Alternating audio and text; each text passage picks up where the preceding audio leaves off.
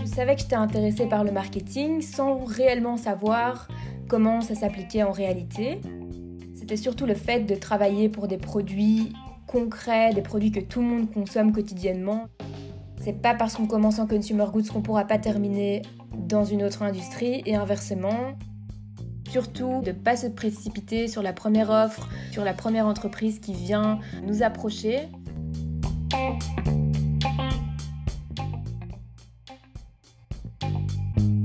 Bonjour et bienvenue dans Best Regards, le podcast qui a pour but de permettre aux jeunes et futurs diplômés d'aborder de façon sereine et éclairée le choix de leur premier emploi.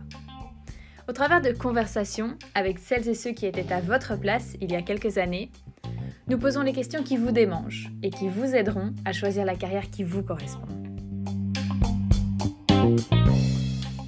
Bonjour à tous, je suis Anaïs, co-créatrice de Best Regards. Et aujourd'hui, j'ai le plaisir d'accueillir Rebecca Stas. Bonjour Rebecca, merci d'avoir accepté d'être avec nous aujourd'hui.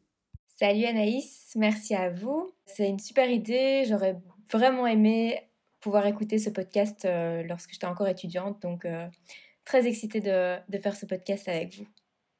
Bah écoute, avec plaisir, du coup on va se lancer euh, dans le vif du sujet et un peu parler de toi. Donc après ton master en école de commerce à Solvay à Bruxelles, tu commences un stage chez PepsiCo en tant que Field Sales Analyst pendant six mois. Et ensuite, tu signes ton contrat temps plein chez PepsiCo en tant qu'Account Support Manager.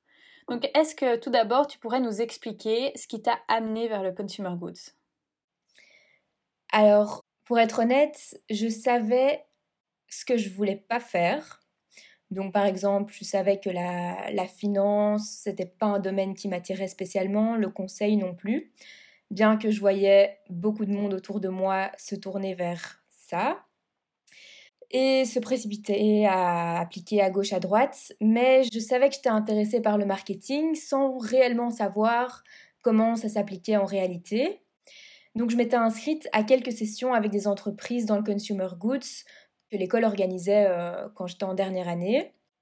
Et donc en écoutant les différents témoignages, ça m'a attirée. Et en fait, c'était surtout le fait de travailler pour des produits concrets, des produits que tout le monde consomme quotidiennement. Donc par exemple maintenant chez PepsiCo, Lay's, Tropicana, donc c'est vraiment des produits phares qu'on utilise quasi quotidiennement. Et euh, voilà, tout ça dans un environnement super dynamique. Et c'est ça que je trouvais super excitant dans le consumer goods. Je pense effectivement que c'est le cas d'énormément d'étudiants de se sentir euh, un peu dans la même situation que celle dans laquelle tu étais à la fin de tes études, c'est-à-dire un peu perdu par rapport euh, à toutes les opportunités de carrière et à ce qu'en fait tu vas faire comme premier emploi. Donc merci de nous partager ça. Euh, maintenant qu'on a un peu parlé euh, justement de ton choix en consumer goods, on va se plonger dans ton début de carrière. Donc tu as commencé par un stage directement à la fin de tes études. Est-ce que tu pourrais nous expliquer les raisons de ce choix ainsi que les avantages et les inconvénients selon ton expérience? Donc, il faut savoir que euh, en consumer goods, souvent les premiers jobs, ce sont des jobs de délégués commerciaux. Donc, donc, il faut passer six mois, un an ou plus sur le terrain. Et chez PepsiCo, au contraire, on ne demandait pas d'expérience sur le terrain, mais ils proposaient un stage, que ce soit en marketing, en sales, en logistique. Et voilà, en sachant qu'il y avait ce stage, c'était une opportunité pour moi d'être engagée par PepsiCo par la suite. Étant donné que j'avais pas fait de stage crédité, c'était pas du temps perdu, je trouve, parce que déjà on est assez perdu en sortant de l'UNIF parce que ça nous permet pas de faire des stages, contrairement à la France ou aux autres écoles. À Solvay, on n'a pas vraiment l'opportunité, à part le stage crédité, d'avoir une expérience professionnelle pendant son cursus. Donc euh, voilà, raison de plus pour moi de, faire un stage après les études. Maintenant, passer aux inconvénients et aux avantages. C'est vrai qu'en étant stagiaire, euh, le salaire n'est pas très attirant.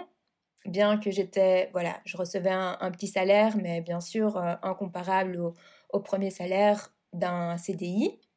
Donc voilà, un, petit inconvénient, mais qui ne me freinait pas parce que voilà, c'est de l'expérience qu'on y gagne. Six mois, ça passe très vite dans une vie, donc, euh, donc voilà, si c'est nécessaire pour avoir un job qui me plaît par la suite, ça me freinait pas du tout. Et donc l'avantage, voilà, c'était de découvrir l'univers du consumer goods. Euh, le fait de faire un stage, ça permet de, connaître la mentalité de l'entreprise, voir si ça nous correspond. Donc limite, vaut mieux faire un stage de six mois pour tester un peu notre euh, affinité avec l'entreprise et voir ce qui nous plaît ou pas. Et ensuite, avoir la chance d'avoir un CDI dans le cas où l'expérience se passerait bien, ce qui, ce qui a été mon cas. Mais super, c'est vrai que c'est un parcours que pas forcément tout le monde suit et ça peut être une super chouette opportunité pour, euh, pour certains étudiants. Donc maintenant, euh, juste après ton stage, tu as signé un contrat temps plein et donc tu occupes euh, aujourd'hui le poste d'account support manager. Est-ce que tu pourrais nous expliquer en quoi consiste ton poste et quelle serait une journée typique? Donc je m'occupe spécifiquement du client de l'aise et j'opère sur toutes les catégories. Donc il faut savoir que chez PepsiCo, euh, c'est pas seulement le Pepsi ou, le, voilà, ou les boissons, mais il y a aussi donc, euh, des grandes marques comme Lay's et Davis en snacks, Quaker pour tout ce qui est céréales, euh, en jus on a Tropicana, Loza, Alvaillé en jus de tomate et donc Pepsi 7-Up. Et donc mon rôle est de supporter les key managers qui se divisent les catégories. Et donc je les supporte sur toutes les catégories. Donc c'est super intéressant pour euh, connaître tous les produits euh, PepsiCo, avoir le lien avec le client directement sur toutes les catégories. Et donc concrètement, je planifie les promotions avec le client. J'essaye d'aligner au maximum le plan commercial de Deleuze à celui de PepsiCo. Et je travaille aussi en interne sur la prévision des volumes promotionnels afin d'éviter tout out of stock ou au contraire d'avoir trop de stock. Il y a aussi toute la partie budget promotionnel à gérer avec toute l'équipe. Donc, en gros, je m'occupe de tout ce qui concerne les promotions chez Deleuze. Et voilà, il n'existe pas vraiment de journée type, je dirais, parce qu'il y a beaucoup de tâches différentes et un jour peut être vraiment différent de l'autre. J'ai beaucoup de contacts avec les différents départements. J'ai des tâches aussi qui sont euh, cross-clients. Par exemple, en ce moment, je suis l'introduction de nouveaux produits chez tous les clients et je fais un peu une overview de l'évolution du statut de chaque nouveau produit chez chaque client pour que le département marketing ou catégorie management, autant que sales, puisse suivre euh, l'état et le statut des produits euh, chez tous les retailers, chez tous les clients. Super, merci pour ton explication. Et pour être sûr que j'ai bien compris euh, tout ce que tu fais chez PepsiCo, tu nous as dit du coup que tu gérais entre guillemets euh, les key accounts. Euh, du coup, ça veut dire que tu as une petite équipe qui travaille avec toi en fait au quotidien et donc chacun est sur une catégorie et toi tu gères l'ensemble des catégories ou donc tu commences en fait déjà un poste un peu de manager si, si je comprends bien. Donc en fait, dans l'équipe de l'ES, il y a une ma manager qui est National Account Group Manager dans son équipe, il y a un Key Account Manager et moi. Et on a aussi l'aide d'un euh, Commercial Finance. C'est une personne qui s'occupe de la finance chez Deleuze. Ma manager s'occupe de tout Deleuze parce qu'elle est National Account Group Manager, mais spécifiquement des catégories euh, snacks, donc Davis et Lay's. Et le Key Account Manager, s'occupe de, en particulier de céréales et des boissons, avec les jus et les softs. Et moi, en fait, mon rôle est de supporter donc le Key Account Manager et National Account Group Manager sur toutes les catégories. Mais moi, c'est vraiment le focus promotion. Donc, bien sûr, s'il y a d'autres, euh, s'il y a besoin d'aide sur les, autres choses, je m'en occupe. Mais mon focus, c'est vraiment promotion sur toutes les catégories. Ah, ok, donc vraiment, vous travaillez en fait main dans la main avec, euh, vous êtes très complémentaires en fait. Toute, euh, Voilà, c'est ça le rôle que je fais n'est pas fait par euh, quelqu'un d'autre. Du coup, maintenant, ça fait euh, plus d'un an que tu es chez PepsiCo. Et euh, quand tu regardes les personnes autour de toi, quelle est la carrière typique de ceux qui entrent dans le consumer goods? Et te concernant, qu'est-ce que tu envisages personnellement pour la suite? Alors la plupart de mes collègues étaient déjà dans le consumer goods avant d'arriver chez PepsiCo. D'autres sont chez PepsiCo depuis qu'ils ont commencé à travailler, ils sont encore, donc ça fait de nombreuses années qu'ils y travaillent. Mais voilà, il y a beaucoup de perspectives d'avenir, que ce soit verticalement ou horizontalement.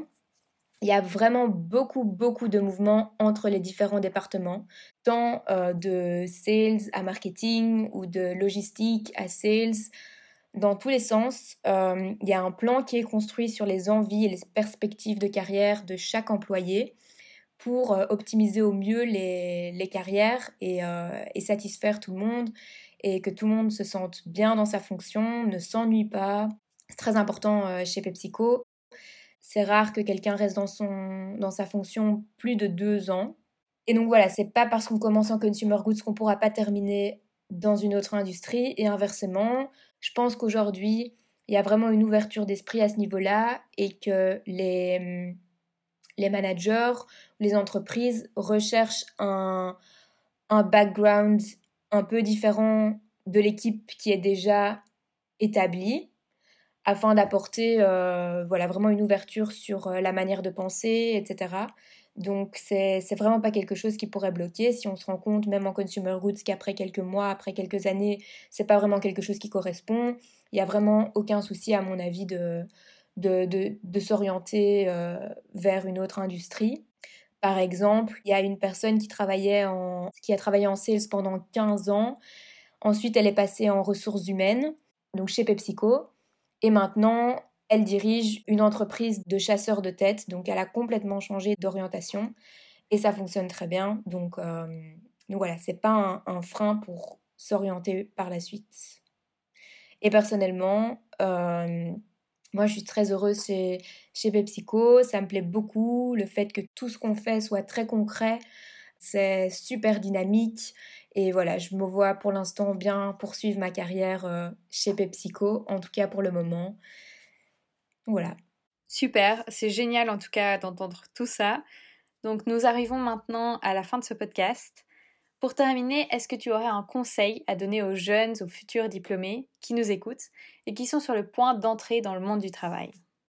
Donc je pense qu'il est primordial de se renseigner au maximum et de poser des questions, par exemple euh, sur LinkedIn ou à des alumni qui travaillent déjà dans une société qui pourrait nous intéresser, pour essayer de choisir l'industrie dans laquelle on aimerait travailler, mais surtout de ne pas se stresser, de ne pas se précipiter sur la première offre, sur le premier contrat ou sur la première entreprise qui vient euh, nous approcher. C'est sûr que c'est un premier job et qu'il faut tester. En sortant de l'université, on n'est pas tous euh, prêts, on connaît pas tout ce qui existe sur le marché, donc il faut tenter, il faut essayer et il faut découvrir. Mais c'est vrai que euh, voilà, si c'est quelque chose qui nous attire pas et juste sous pression que quelqu'un a signé ou, euh, d'une approche d'une entreprise qui nous attire pas spécialement, ça peut vraiment devenir un fardeau de travailler pour, une entreprise qui qui nous amène pas d'énergie, on va dire. Donc voilà, comme euh, dans mon parcours, ne pas hésiter à commencer par un stage si ça peut aider. Personnellement, ça m'a vraiment aidé à connaître le monde du consumer goods et de l'apprécier. Donc voilà, on apprend vraiment vite euh, sur le terrain, donc euh, ça peut être une bonne première expérience. Parfait. Merci beaucoup Rebecca d'avoir pris le temps d'être avec nous aujourd'hui, d'avoir partagé ton expérience de, premier job en consumer goods. Je suis persuadée que, ça va aider euh, des étudiants à y voir plus clair dans ce secteur. Et voilà, bah, ça fait vraiment un plaisir de t'accueillir encore. Merci beaucoup.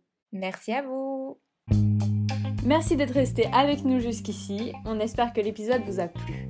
Si c'est le cas, n'hésitez pas à vous abonner, à partager notre contenu et à nous laisser 5 étoiles sur Apple Podcast. Ça nous aidera à nous faire connaître auprès d'autres jeunes et futurs diplômés. N'hésitez pas non plus à nous suivre sur les réseaux sociaux pour être tenu au courant de nos autres nouveautés.